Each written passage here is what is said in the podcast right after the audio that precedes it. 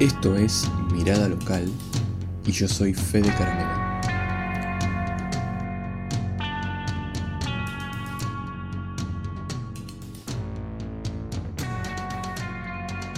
Hola a todos, estoy hoy con, con alguien muy, muy especial al que tengo el honor de, de entrevistar.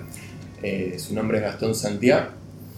Él es consultor en marketing y comunicación desde hace más de 20 años. Es un reconocido docente de marketing en la ciudad de, Rosario. Dirigió agencias de marketing con clientes locales eh, de Estados Unidos, Europa, ha trabajado con, empresas de, distintos lugares del mundo. Tiene un MBA en marketing, es especialista en e-commerce por la Universidad Politécnica de Madrid y entre otras actividades también forma parte de la comisión directiva de instituciones como la PMKT y ADE. Gastón, ¿qué tal? ¿Qué tal? Buenos días, Federico. Gracias por la invitación. ¿Algo más que quieras agregar a tu descripción? ¿Algún detalle? ¿Te parece que.? En principio, en, principio no. resume algo largo, eh, pero sí, está bien eso. Perfecto, perfecto. Eh, a ver, antes de empezar a hablar de, de Rosario, te voy a hacer te voy a hacer una, dos preguntas como para terminar, digamos, de, conocerte y de ver, digamos, desde qué lugar vas a, contestarme las preguntas. ¿Cuál es tu relación con la ciudad de Rosario? ¿Naciste en Rosario? ¿Tenés familia acá? Contame un poquitito. Sí, soy nacido en Rosario, eh, viví prácticamente toda mi vida acá, salvo momentos en los que, sobre todo por estudio, no estuve en la ciudad. Estuve un tiempo viviendo en Córdoba, y un tiempo viviendo en España eh, y bueno, el resto sí. Eh, toda mi vida fue acá, transcurrió acá en Rosario. Y digamos, eh, en realidad mi relación con la ciudad a veces tiene una, doble óptica. yo por ahí aprendí al estar mucho afuera, algún tiempo afuera, a ver las ciudades desde una perspectiva menos puramente localista y creo que eso te ayuda a ser un poco más crítico, pero bien. ¿Cómo sería eso? Crítico bien es que a mí, a mí yo trato en lo posible de hacer críticas constructivas. O sea, la crítica destructiva eh, sirve, eh, a mi criterio, poco eh, si no propones. y bueno, entonces critico las faltas de propuesta en general. Pero bueno, esa es mi perspectiva. Ok, ok, buenísimo. Eh, bueno, entonces me decís que sí viviste en algunas otras ciudades, con lo cual también tenés un poquito de, bueno, tenés esta perspectiva para opinar a lo mejor de la ciudad viendo estado en otros, en otros sí, lugares. y viendo qué pasa en otros lugares, eh, sobre todo a nivel urbano. Eh, en realidad yo no miro solamente lo urbano, sino también hay una cuestión que me parece que es muy importante, que es lo cultural. Entonces, en Rosario tenemos una sociedad rara en muchos aspectos rara desde lo histórico porque es, eh, creo que una de las plazas donde más se ha, de las plazas grandes, donde más se ha dado la mezcla migratoria, eh, una historia muy interesante, de Rosario, varios libros de historia de Rosario muy simpáticos en el sentido de que a mí me gusta mucho lo numérico, vengo del marketing y dentro del marketing me gusta mucho la métrica, y si ves la historia de Rosario, ves que prácticamente en el siglo XIX, principios del siglo XX, siempre en las estadísticas eh, el 50% o más de la población era extranjero, casi hasta principios del siglo XX, con lo cual si empezás a sumar los hijos de, de las generaciones anteriores, es probable que haya sido una ciudad que, no te digo en su totalidad, pero en un altísimo porcentaje haya sido de origen migratorio, inmigratorio, claro, migratorio. Eh, lo cual eso te da una, pauta de lo que somos, eh, en cierta forma. Por otro lado, a medida que ha pasado el tiempo, la otra cuestión que tenemos es la situación geográfica, que nos pone eh, en el interior, pero a la vez cerca de Buenos Aires. Entonces es, como nos dicen en algunos lados de fuera de Rosario, que somos un barrio muy al norte de Buenos Aires. ¿sí? Y que queremos ser como Buenos Aires, pero que también queremos ser de Rosario. Entonces culturalmente es una cosa medio extraña. Extraña, sí. Sí, sí, eh, sí. que me digas la edad. ¿Qué década estás transitando? y la, ya la quinta. La quinta, fenómeno. Sí. Bien. Eh, ¿Por qué elegís hoy vivir en Rosario? Bueno, en general porque tengo mi familia. O sea, la realidad es que medida que va pasando el tiempo te vas consolidando en el trabajo, va creciendo tu familia acá y hacer un proyecto, sobre todo con hijos eh, grandes, no grandes, pero en edad adolescentes o preadolescentes, pensar en otro, en otra vida o en otra circunstancia de vida en otro lugar, se te hace al menos complejo. O sea, no es fácil decir, me llevo todo y me instalo en otro lado, más que nada porque tenés que pensar sobre todo las relaciones y todo, y la etapa en la que están transcurriendo el resto de los tuyos. Entonces, si te pregunto si cambiarías de ciudad, quizás eh, probablemente solo sí cambiaría. Solo sí cambiaría. Sí.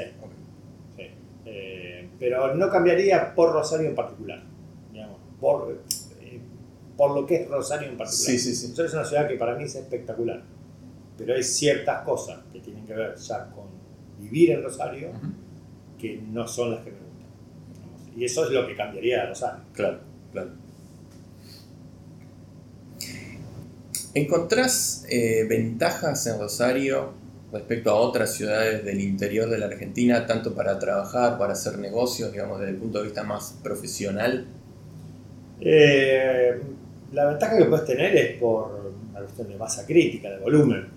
Bien. Eh, después, también en alguna forma, si vos pensás que, que lo hay, porque hay bastante trabajo vinculado a lo que es la zona, tiene cierto grado de accesibilidad, podría ser mejor, pero es muy accesible a localidades cercanas, o sea, parte de lo mismo, parte de lo que para mí debería cambiarse para hacerlo aún mejor. Bien, bien, bien. Y, respecto a Buenos Aires, ¿te parece que hay este, que, Rosario tiene algunas ventajas respecto a Buenos Aires? Para mí, respecto a Buenos Aires, eh, sin dudas. Eh, la mínima cantidad de caos comparativo que hay con Buenos Aires. En Buenos Aires no podría vivir, es una ciudad en la que no me siento cómodo. Eh, me siento cómodo para pasear en, verano, cuando nadie quiere estar en Buenos Aires, porque no hay gente. Entonces podés recorrer, podés eh, respirar Buenos Aires, que es lo que no puedes hacer el resto del año. Eh, el resto del año no, me siento muy mal en Buenos Aires. Bien, bien. Opinamos lo mismo. En ese sentido, es, creo que eh, es muy notoria la diferencia con, con, el, amontonamiento de gente, de tráfico, es como que te asfixia un poco. Sí, eh, completamente distinto. Y bueno, Rosario de alguna forma en algunos momentos se está transformando en eso. Sí, sí, sí, creo que, se ve, que, hay, hay, ciertos momentos, días o situaciones, horarios que, que, vos decís, bueno, acá como que ya está viendo mucho, mucho movimiento para lo que era a lo mejor este, la ciudad hace unos años atrás. Yo te digo, sin ir, sin más lejos, en, no menos de, no, menos de 20 años, de, yo vivo en pleno centro, me desenvuelvo prácticamente en pleno centro, y de estar en un lugar donde vos llegabas y los fines de semana dejabas el auto porque lo dejabas sin ningún tipo de problema, hoy no puedes conseguir estacionamiento. Por ejemplo. Y en menos de 20 años estoy hablando. Sí, sí, sí. Eh, ¿Qué sentís que le falta o, que podría ayudar al crecimiento de la ciudad? Para mí lo que hace falta es eh, retomar lo que, eh, o replantear lo que en algún momento era un plan. para mí Rosario no tiene planificación, o la perdió. Eh, a mí, digamos, yo tuve oportunidad, ya por los 90, de estar trabajando por lo que era mi trabajo en ese momento, que estaba muy ligado a lo que era eh, digitalización. Las primeras, los primeros momentos de pasar de la imprenta convencional a la imprenta vinculada a la informática, o sea, digitalización de originales, ese tipo de cosas, de eh, tener en mis manos y hacer la primera versión eh, reproducible en digital de lo que era el plan director de la municipalidad. Esto viene de algo que arrancó en el 35, creo, en el año 35 hubo el primer plan urbano de Rosario que eh, fue premiado a nivel nacional. O sea, yo creo que en realidad lo primero que una ciudad debe plantear, porque vivimos, las leyes se bajan y dependen de una ley nacional que es la Constitución, las leyes nacionales, las leyes provinciales, o sea que una ciudad primero debe ocuparse de, de lo que es su urbanidad, me parece correcto. Entonces en los 30 eh, apareció un plan que, como te decía, fue premiado pensando en cosas que hoy las, recién las estamos viendo. O sea, que realmente era un plan eh, a largo plazo. con gran visión. Con muchísima visión. En los 50 hubo cambios, en el 68 creo que hubo otro plan, si no me equivoco. El plan director exactamente, no sé si es posterior, en los 90, o si es un cambio de este plan del 68, pero lo que siempre se veía es que vos ya veías en ese momento planteado lo que muchas cosas que hoy se están haciendo. O sea, esto de, eh, o sea, el plan de quitar los ferrocarriles eh, y hacer que la gente viviera el río eh, como lugar de esparcimiento, es viejísimo. Se fue implementando proyectos como Puerto Norte, se fueron implementando a lo largo de, los años y siempre se cumplió. Yo creo que la gente, conozco a alguna gente de ahí, de la, de la parte de, de urbanismo de la municipalidad, que son gente de carrera. Eh, y para mí ahí está el tema de un plan. Un plan para mí debería trascender gobiernos. Hay gente que lo entendió y yo creo que hay gente que no lo entendió.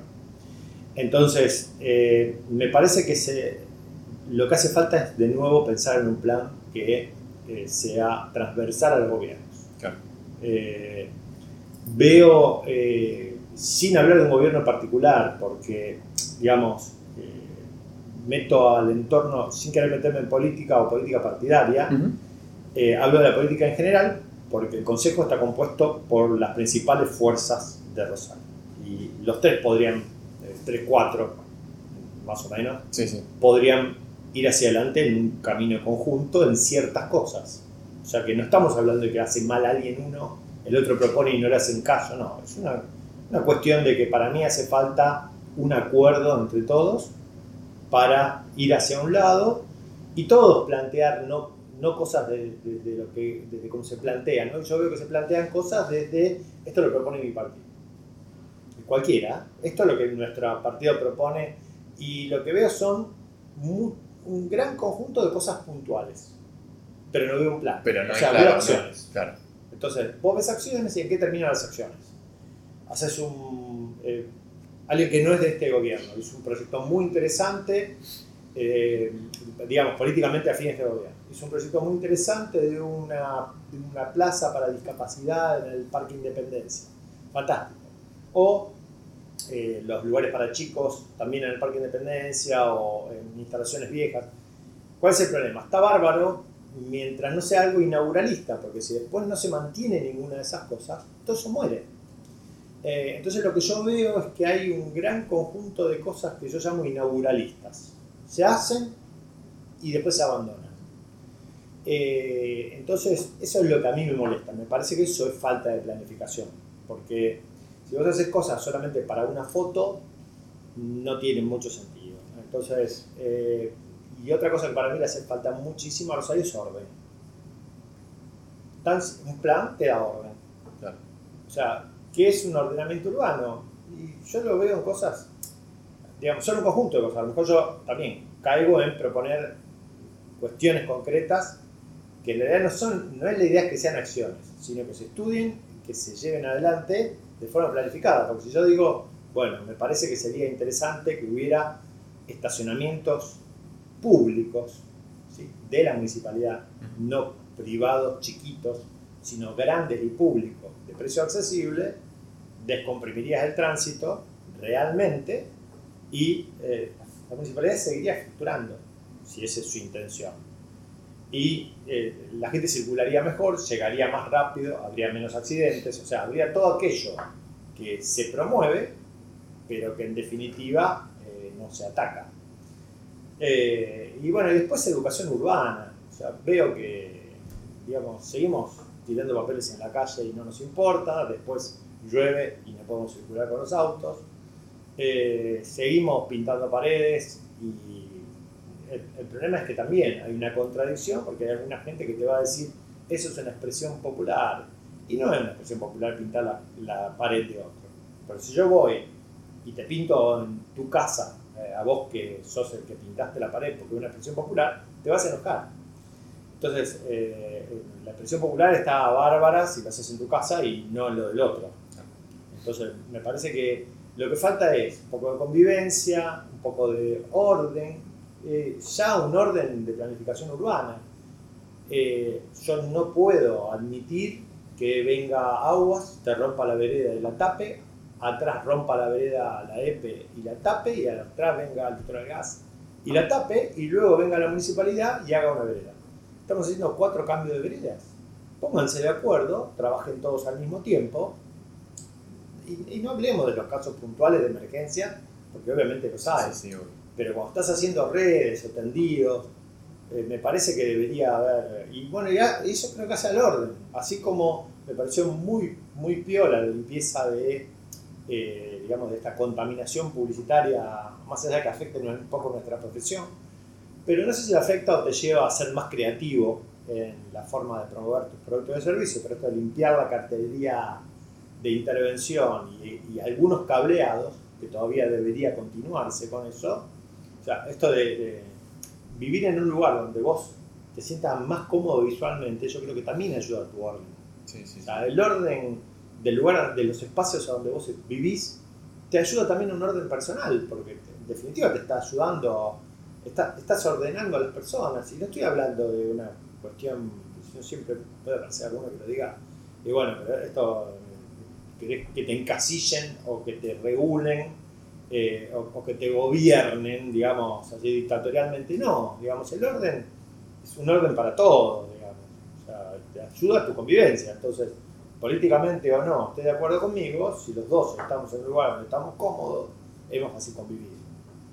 Eh, entonces, eso es lo, que yo veo, que, vos llegues, eh, que pierdas una hora de tu vida en, en un embotellamiento eh, porque una obra que está interrumpiendo una calle no se señalizó una cuadra antes, entonces todos se dan cuenta en la esquina donde está el corte, es un problema de comunicación y ayuda al desorden y a toda esa gente le estás haciendo perder una hora de eh, su vida, en trabajo, en eh, hasta el problema de salud de una persona que tiene que llegar a un médico y no llega. O sea, eh, creo que eso es lo que para mí falta arreglar. Falta pensar las cosas de forma planificada. No podés decir, che, bueno, nos parece que tenemos que estacionar ahora de este lado de la calle Mm, hacemos toda la señalización, estacionamos todo este lado de la calle. No, no resultó. Cambiamos todo y hacemos todo del otro lado de la calle. Eh, si no lo estudiaste, o sea, estudiar, no podés hacer rampas de colectivo y después darte cuenta que los colectivos son más bajos o más altos. O sea, eh, eso es falta de planificación. Entonces, eh, una persona que planifica tiene en cuenta todos los detalles. Creo que eso es lo que critico, critico, pero no de este gobierno. Digamos, eh, es una cosa que, porque si, si los otros concejales propusieran, o partidos propusieran que se hiciera esto, pero nadie lo propone estamos hablando de que una, un problema de este gobierno. Antes esto se hacía multigobierno y funcionaba. Sí, sí, es como más una, una cuestión de, de, estos tiempos y no de, de un partido específico, porque evidentemente hace, hace varias décadas atrás, si se podía planificar con y había también oposición. Años, y, había oposición, y había otros partidos políticos. y, y Rosario tuvo épocas, como todo el país, épocas muy difíciles.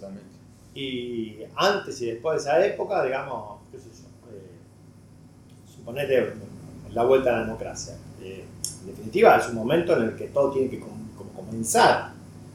Y en ese momento los partidos se ponían de acuerdo.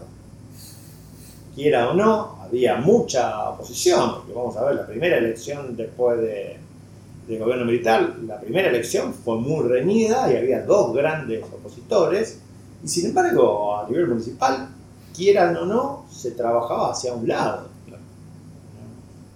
Entonces, Me parece que eh, eso es un poco lo que se ha perdido. se convirtió en una competencia política eh, por, por, mostrar chispazo de, realidad y no por hacer cosas realmente concretas.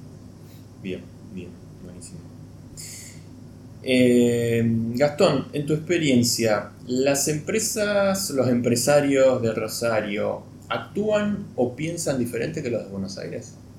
Sí, completamente. Porque ¿En qué, en qué, lo, en qué lo ves? ¿Qué eh, ejemplo me puedes dar que veas a lo mejor? Veo muchos, muchos empresarios en nuestra ciudad, que no es solo en nuestra ciudad. Eh, yo, digamos, con el paso de los años es como que he visto un, cordón eh, que va desde, yo diría, no sé, Pergamí, o sea, todas las rutas, 33, 34, la 188, todo nuestro cordón que yo llamo de colonias, porque en definitiva es la colonia de inmigrantes, excepto Rafaela, donde vos llegás y te encontrás una cosa completamente distinta, porque la colonia que se instaló ahí fue diferente, y es la, yo creo, la única excepción, y en muchos casos se ha contagiado también, que veo una falta enorme de interés en, eh, decir invierto eh, determinados ámbitos. O sea, sigue una cultura de eh, tratar de ver cómo eh, obtengo rentabilidad al menor costo posible, sin importarme la calidad, sin importarme lo que sea, y todo es costo.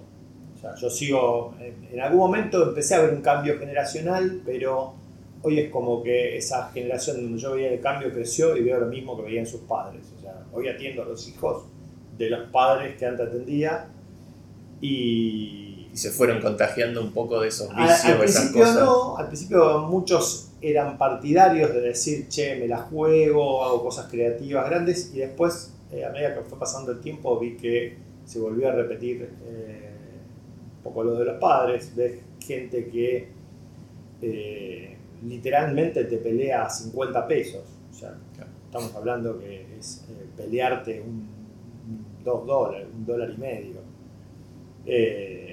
literalmente te lo pelean eh, para una cosa que les puede servir, hacen las cosas a media, no funcionan las cosas como deberían funcionar, porque esos 50 pesos eh, multiplicados hacen que una campaña no funcione del todo bien, o que una vidriera no quede bien, o que eh, lo que sea no quede del todo bien. Pero después esos mismos empresarios se van afuera y te comen te lo cuentan, eh, qué caro que le salió la pizza, 120 dólares, una pizza con gaseosas en Punta del Este. Y allá no sé qué. Entonces, eh, está bien, pueden disfrutar su, dinero, pueden disfrutarlo, pero el problema es que acá se quejan de la estrategia.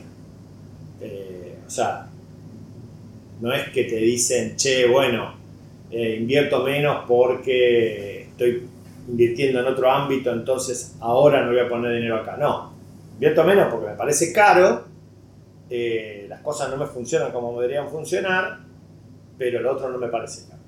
Entonces, sigo viendo esa falta de eh, voluntad en, invertir para ganar. ¿Por qué? Porque nadie analiza la rentabilidad de la inversión. O sea, no hay un análisis de métricas. Acá es gano o pierdo. Y en muchos casos lo que ven muchos empresarios es síndrome del jugador de casino que te cuenta las que ganó, pero no te cuenta las que perdió. Entonces, eh, y bueno, y las conocemos las que perdió. O sea, como te digo, estoy en mi quinta década, no nací ayer y sé cuando un empresario está haciendo cosas mal y le fue mal en alguna jugada que se mandó, no te lo va a contar. La cantidad de empresarios acá que lanzan productos que fallan y quedaron ahí y no miden el costo de ese fallo, cuando podrían haber hecho una investigación con algunos de los tantos profesionales que hay en Rosario que saben hacer una investigación para ver si ese producto era el correcto o había que modificarlo y lanzarlo correctamente. Eh, he visto cosas, te digo, de mucho costo, lanzadas y abandonadas muchísimo costo. Y eso no se mide. Entonces, eh, para mí el empresario local en ese sentido, y no te digo todos los de Buenos Aires, Buenos Aires lo que tiene es que tiene muchos empresarios multinacionales, entonces eh, a lo mejor el empresario chico local de Buenos Aires es igual. Es parecido, claro. Es probable que sí. Pero en muchos otros ámbitos ves que hay gente que se la juega un poquito más. Eh, se puedan hacer un poquito más de inversión.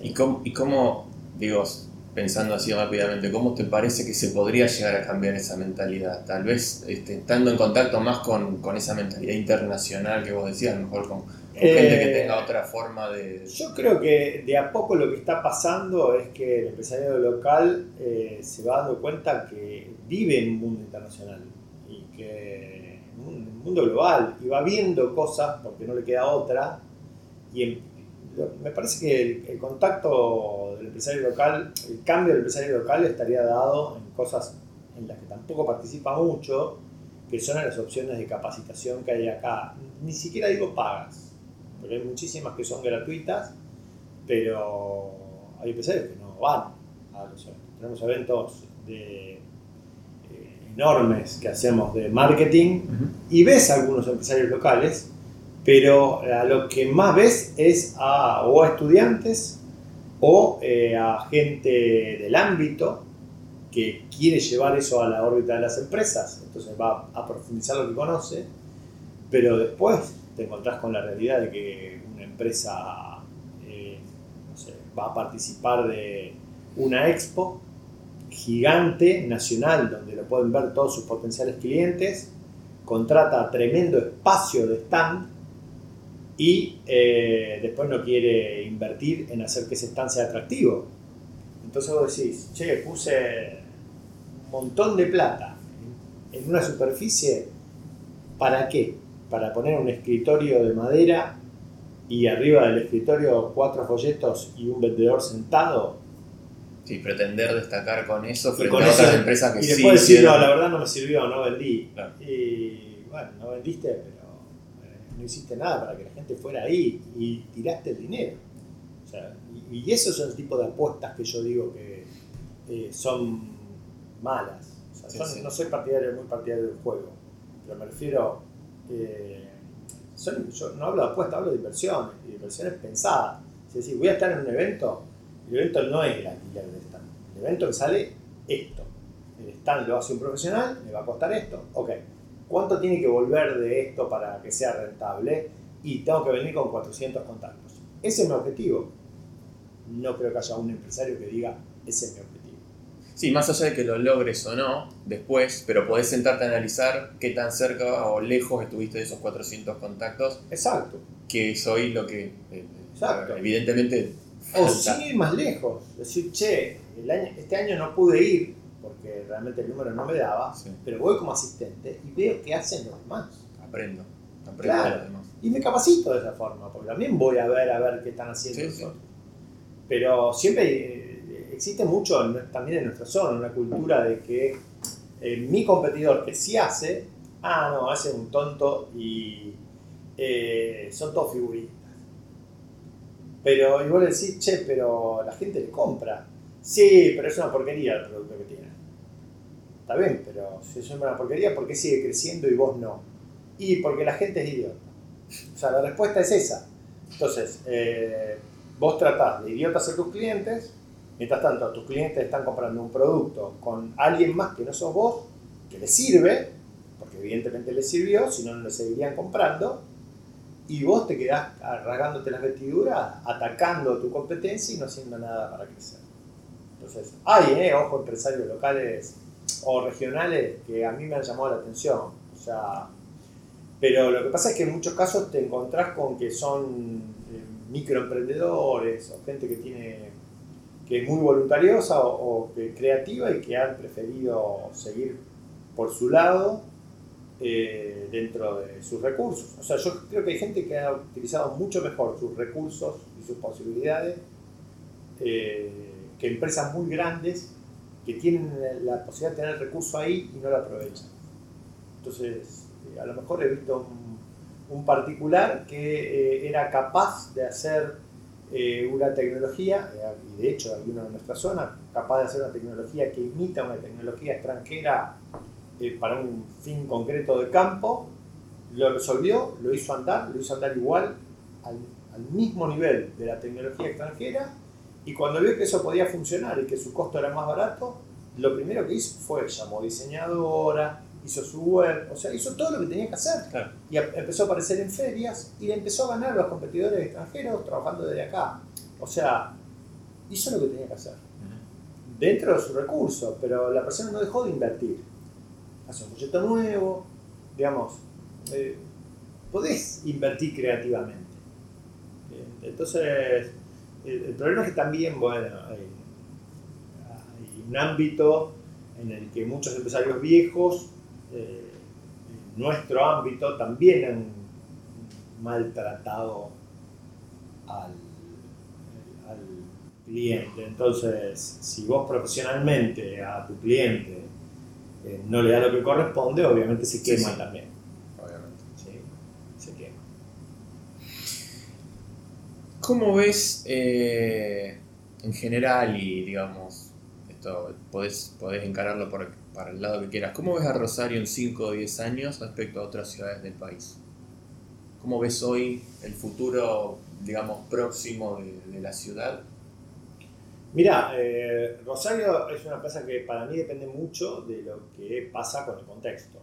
Eh, Rosario tiene inversión si le está yendo bien a todo lo que está alrededor de Rosario.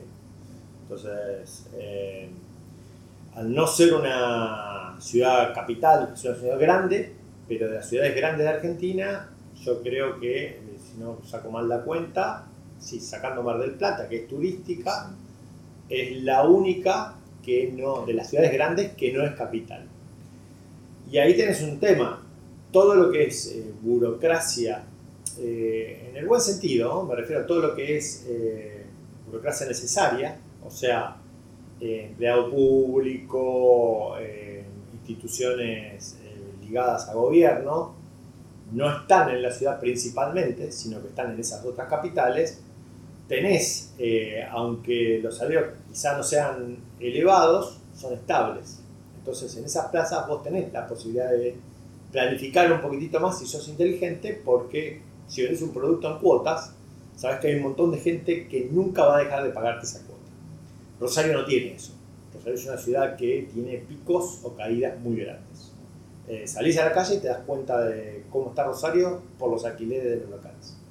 Ves locales vacíos, Rosario está mal, de golpe ves que hay un cambio afuera y empezás a no encontrar locales vacíos. Ese es el indicador clásico de cómo le va a la ciudad. Pero a nivel crecimiento yo creo que tiene muchísimo para crecer Rosario.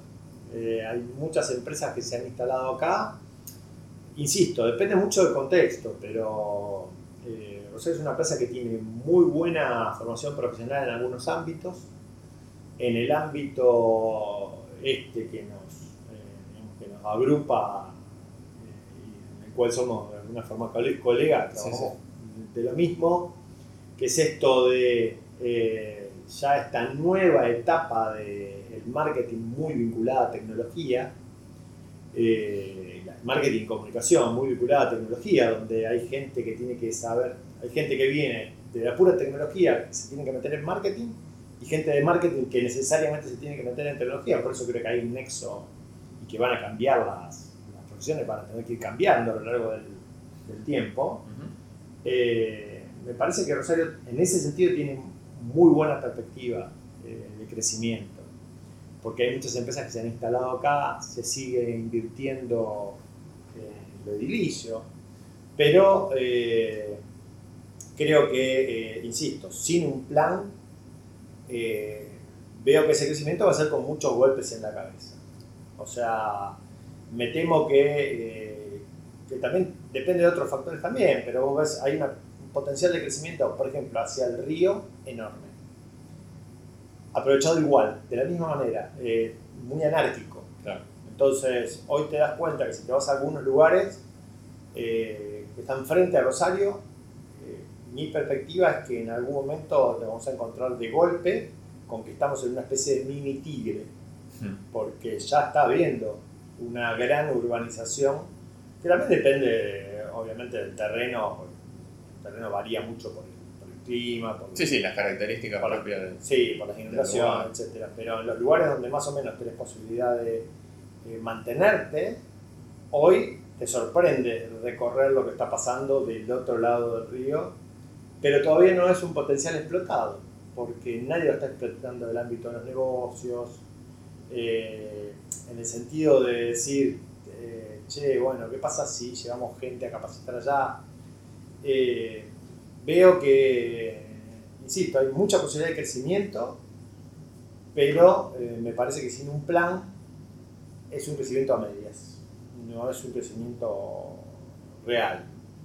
O sea, creo que debería Rosario retomar esto de marca ciudad, pero no en el sentido de decir eh, marca ciudad y con cada gobierno hacer un logo nuevo. Eso no es marca ciudad. Marca ciudad es decir, che, ¿qué nos identifica? ¿En qué somos buenos? Y hagámonos fuertes en eso. Si en algún momento dijimos cuatro o cinco años atrás, en una de todas estas charlas de marca ciudad, que todos los profesionales que contratamos, que fueron muchos y caros, y no muchos de Rosario, ¿sí? que eso es lo que más me molesta, porque teniendo muy buenos eh, profesionales en Rosario, no se le dio lugar a todos los profesionales de Rosario que se les podría haber dado. Se trajo gente de afuera, que te dijo lo mismo que te podía decir gente de Rosario. Vos dijiste, bueno, vamos a hacer un tremendo centro de eventos en Uriburu y, y quedó en la nada. ¿Por qué? Porque Rosario iba a ser plaza eventista y de golpe eh, por algo no quedó más como plaza eventista o no se la promovió más. O sea, promover Rosario como plaza de eventos, yo veo que lo hacen los generadores, los organizadores de eventos, pero no Rosario. No la ciudad como... Claro.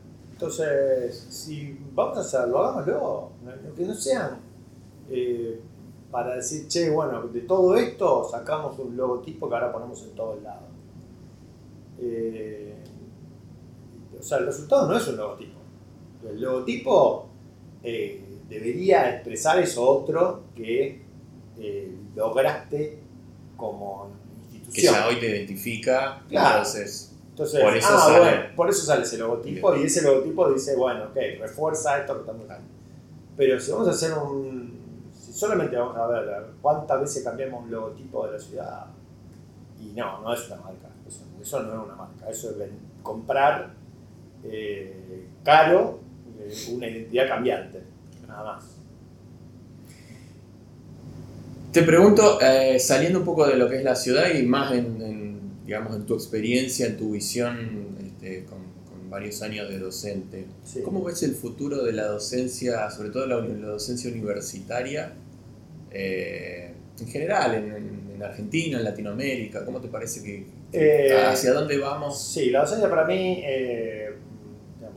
yo creo en la docencia, eh, creo en la, en la, docencia presencial. Eh, ojo, eh, con esto no quiero decir miro para otro lado y me olvido de lo que hay. Pero lo que creo es que está habiendo mucha competencia, no quiero llamarla desleal, porque es equivocado ese término, pero que comparativamente no la no la podés poner en la misma balanza. O sea, hoy tenés muchísimas opciones de capacitación gratuitas o muy económicas. Eh, tenés, digamos, eh, es innegable que la capacitación online existe, pero eh, yo no comparto que ver 25 videos y contestar después un cuestionario y que después lo contestes de nuevo hasta que lo apruebes, eh, sea una formación. Por lo menos no equivalente como, como Para mí no es equivalente a, estar en un aula o no, digamos. Sí, sí, pero digo, en un ambiente eh, Creo que vos podés decir, che, la educación tiene que ser toda áulica. No, tranquilamente hoy podría ser. Por eso digo que no reniego, eh, insisto, soy al revés, soy un promotor de la tecnología. A lo mejor los alumnos ni tendrían que ir a una facultad. Y una facultad podría ser toda online. Pero yo quisiera que esos alumnos tengan la posibilidad de interactuar todo el tiempo conmigo. O sea, que ese webinar sea una clase en vivo. Es decir, si yo lo doy desde mi casa, no importa, es una clase, en ese horario estamos juntos, y si es diferido, esta persona tendría que tener la posibilidad de plantearme todas sus dudas y eh, de eh, quitarse las dudas que tiene durante esa formación. Pero aparte lo otro que creo es que, me acuerdo siempre de un profesor, es muy difícil eh, desde la formación puramente, digamos, digamos autodidáctica, porque en definitiva esto es autodidáctico, te, entras, lees lo que querés y te formás como querés, eh, aprender la última parte, que es la de la acción. Yo tenía un profe que siempre me acuerdo que decía, oigo y, olvido, eh, veo y entiendo, hago y aprendo. Si yo no hago la parte práctica, si yo no hago, eh, y la parte práctica del hacer no es hacer un cuestionario. El hacer es eh, hacer cosas concretas, ¿no? Proyectos, equivocarte en el análisis de un caso, o no equivocarte en el análisis de un caso. Pero analizar el caso. Pero analizar el caso. Eh, presentar una propuesta de un plan, aunque tengas que corregirla, digamos, y que, digamos, elaborar una tesis y hacer, morfarte que tu director eh, esté 6, 7 meses corrigiéndote para que la mejores. Eh, me parece que esas son parte de las cosas que tienen que ver con la docencia que no se deberían perder.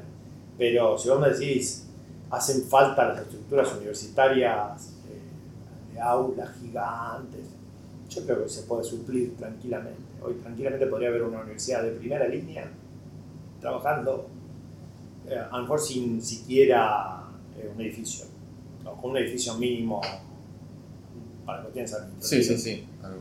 Pero eh, sí lo que veo, que es una cosa que le planteo a mis alumnos, en el ámbito nuestro, a lo mejor es una, una, cuestión personal y quizá medio apocalíptica ¿no? de la profesión nuestra, que eh, se nos va a hacer más difícil en nuestro rubro eh, la enseñanza mediante el ejemplo. Yo trabajo mucho con ejemplos. ¿Y eh, qué me está pasando? Me está pasando que, y en realidad está pasando a otra gente también. Vos estás en grupos con gente de distintas edades, de distintos ámbitos, y el segmento al que perteneces es distinto al que pertenecen ellos. Muy distinto. Es distinta la tecnología que usan, es distinta la forma en la que usan la tecnología y es distinta la, eh, el estilo de propuestas que reciben, porque las herramientas que usamos los que trabajamos en esto dicen, che, este producto es para esta edad, segmento, y voy a esta edad. Entonces, lo que está sucediendo es que hay códigos, eh, términos, publicidades, eh, campañas, productos, que los que enseñamos ni siquiera los conocemos. Entonces estamos, antes era masivo, todos hablábamos de lo mismo, todos criticábamos la misma publicidad. Hoy eh, te ponen un hashtag y vos decís, ¿de qué están hablando? Y yo ni, nunca me enteré que esto había pasado porque no soy parte de ese segmento. Entonces vos decís, che, esto implica que yo tengo que ver el hashtag, obviamente yo soy curioso y tengo que enterarme de qué están hablando, pero hoy hablas y hasta se te ríen los alumnos de la terminología que usas al hablar. Sí, sí, porque es evidente que no estás en ese ámbito y no manejas, no, y no manejas lo mismo. Entonces, eh, hay tres que se ríen porque dicen un término y vos no sabés de qué están hablando. Y de alguna forma yo creo que eh, perdés la conexión con los alumnos. Eh, entonces, está bien, cada profesor es distinto, yo me auto obligo a estar permanentemente tratando de investigar a ver en qué ámbito andan, pero la realidad es que hasta tenemos problemas de lenguaje, porque lo que una persona dice con una palabra es distinta a lo que dice otra persona con la misma palabra. Yo lo veo con mis hijas. O sea, eh, digamos, para mí, eh, no sé, eh, yo digo, ah, le digo a mis hijas, che, ¿con quién estuviste en el boliche? Y para nosotros estar era lo que era para la gente de mi edad y quizás de la tuya. Sí, sí, sí. Que era estar con alguien. Pero estar con alguien para los más chicos era tener una relación con alguien. Entonces te dicen, no, no estuve con nadie. ¿Y que estabas sola? No, papá, no estuve sola.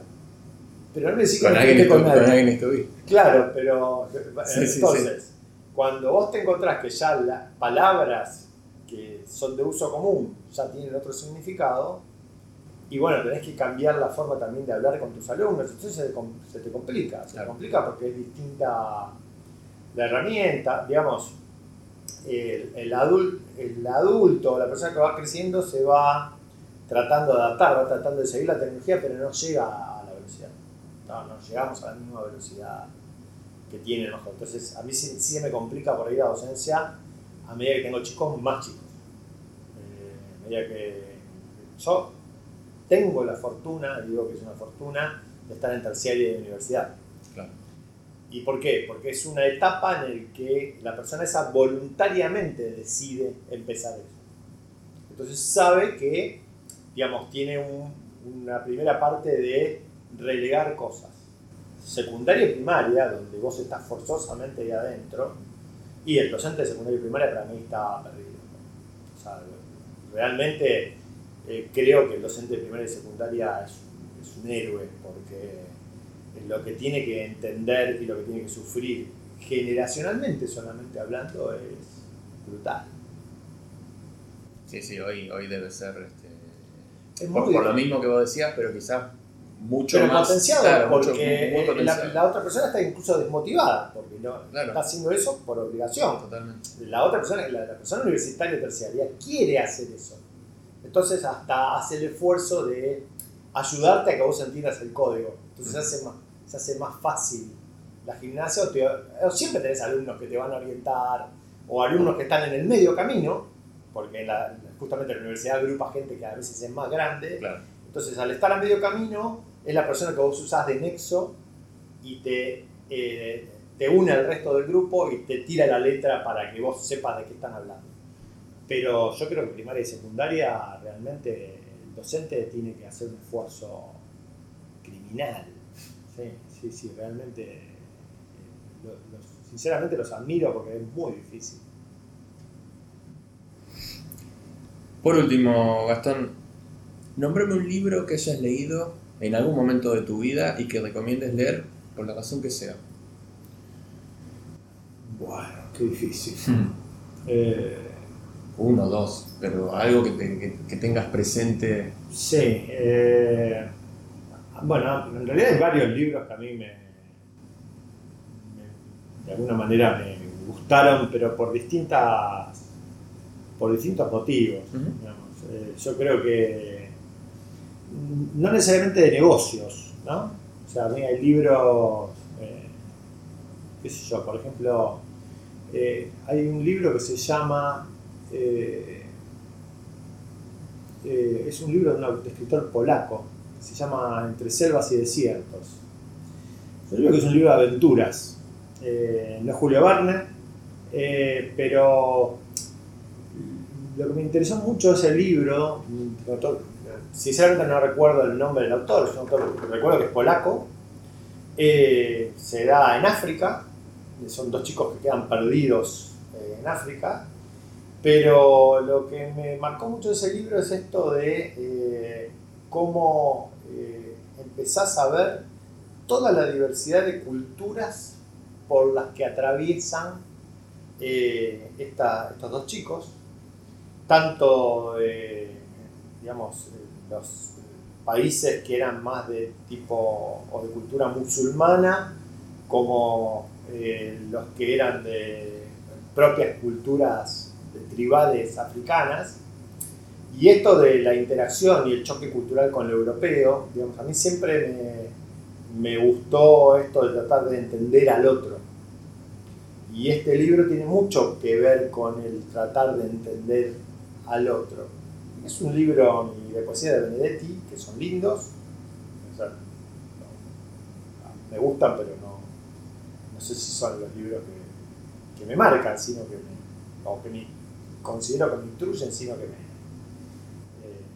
suman cosas. Sí, sí, por algún lado, por algún lado te, te, ha quedado, te ha pegado. Pero ese libro en particular me marcó para, y si bien no te, no te da pautas, pero me marcó para lo que a mí me gustó siempre, que es tratar de ver la cultura del otro, ¿no? tratar de, eh, y, de entender esto, que hay muchas culturas que son diferentes, muchas miradas que son diferentes. Eh, y eh, a veces a mí me lleva a tener disputas, tanto en lo político como en lo personal, porque hay gente que no está dispuesta a ver la mirada del otro. o de entender la mirada del otro. Y cuando vos le decís que tratás de, mirar, de ver la mirada del otro y no estás de acuerdo, eh, se complica, ¿no? Entonces, ese libro en particular es un libro que me, la verdad que me marcó mucho. Y después hay otro libro, ya hablando un poquito más técnicamente, que es de Waslavik, que se llama Es real la realidad, que también eh, me planteó un par de cuestiones, ¿no? Hasta dónde la realidad en la que vivimos es una realidad eh, existente o que vamos creando nosotros, digamos, en el sentido, no, no estoy hablando de que de esta teoría que dice que en realidad el mundo es falso y lo creamos mentalmente, o sea, no, no hablo de la Matrix, sino que eh, lo que vamos es que, sinceramente, lo que va pasando es que todos vamos llevando las cosas hacia en una dirección. Eh, por historias, por cultura, por eh, mezcla de religiones, pero es como que vamos llevando las cosas en una dirección. Y no sabemos si hay alguien con mucho poder que es quien empuja las cosas en esa dirección. En yo creo que sí. yo veía en los 90 un, en ese momento era un videocassette de Microsoft que se llamaba La información en la punta de sus dedos. Y en ese programa, digamos, me gusta mucho la perspectiva. Y en ese, esa visión de futuro de Microsoft, Microsoft presentaba todo lo que usamos hoy. Presentaba la internet en la que buscamos cosas eh, y encontramos información. Presentaba pantallas planas, en una época en la que no vivíamos con pantallas planas, en una época en la que no había teclados inalámbricos. O sea, en una época en la que. Y vos te das cuenta entonces decís, che, bueno, hay grandes empresarios que nos van llevando en una dirección, nos van marcando un camino. Y bueno, uno tendría que, uno lo que tiene que hacer es tratar de adaptarse a ese camino, yo creo, y anticiparse en la medida de lo que puede. ¿no? Eh, ya hay cosas, te das cuenta que también, estando en lo nuestro, que trabajamos ya pensando en productos futuros, vendiendo los presentes, o sea, ya vos mismo trabajas pensando en planificando, pero tiene que ver con la planificación, con lo que hablamos al principio. O sea, que Samsung haya presentado en el CES 2019 la pantalla enrollable, eh, tiene que ver, o sea, no es nueva la pantalla enrollable. La pantalla enrollable hace cuatro años atrás te mostraba uno con la manito cómo se podía llegar a hacer. En realidad Samsung ya lo tenía desarrollado esto. Eh, y vos decís, bueno, en algún momento vamos a tener en nuestras aulas eh, o la pantalla enrollable o el proyector láser y vamos a tener que adaptarnos a eso. Sea, yo creo que si no te adaptas a los cambios y la pasas, de, primera la pasas mal. O sea, yo sigo teniendo un cajón eh, que no sé para qué lo tengo, digamos, donde todavía tengo mis filminas. mis filminas son exactamente lo mismo que lo que todavía tengo en algunos lugares, pero porque nunca, digamos, generalmente son vacaciones, es cuando hago limpieza, ¿no? Pero mis filminas, veo, a veces miro así en mi oficina y veo eh, alguna cajita de CD, alguna cajita que tiene todavía eh, eh, algún, algunos discos de 5 un cuarto o de 3 y medio, Sé que en una caja guardada en mi oficina hay un zip. O sea, tranquilamente tengo en mi, oficina tengo un pequeño museo de la historia de la tecnología que debería guardar una cosa de cada una como para decir es un museo de la historia, ¿no? hay muchas que directamente las tiro eh, porque ya me deprimo. Pero la realidad es que nada de eso lo puedo usar. Hoy no lo puedo usar. Entonces decir, che, bueno, alguien me va a convertir algún día este video y lo voy a tener en digital. Y nunca lo hago y sé que finalmente lo voy a tirar porque no lo voy a convertir en digital. Y el día que lo quiera convertir en digital, alguien lo subió a YouTube y ya lo puedo descargar. Y después digo, bueno, lo descargo. ¿Para qué lo descargo si está en YouTube? Digamos, entonces, eh, eh, bueno, estamos pasando a... También estamos pasando a una civilización así muy, muy de nube, ¿no? Y estamos perdiendo un cierto contacto con la realidad. Eh, no sé qué va a pasar si día se nos corta la luz. Sí. Así eso vamos. Muchas gracias, Gastón. De nada, Fede, gracias por la invitación.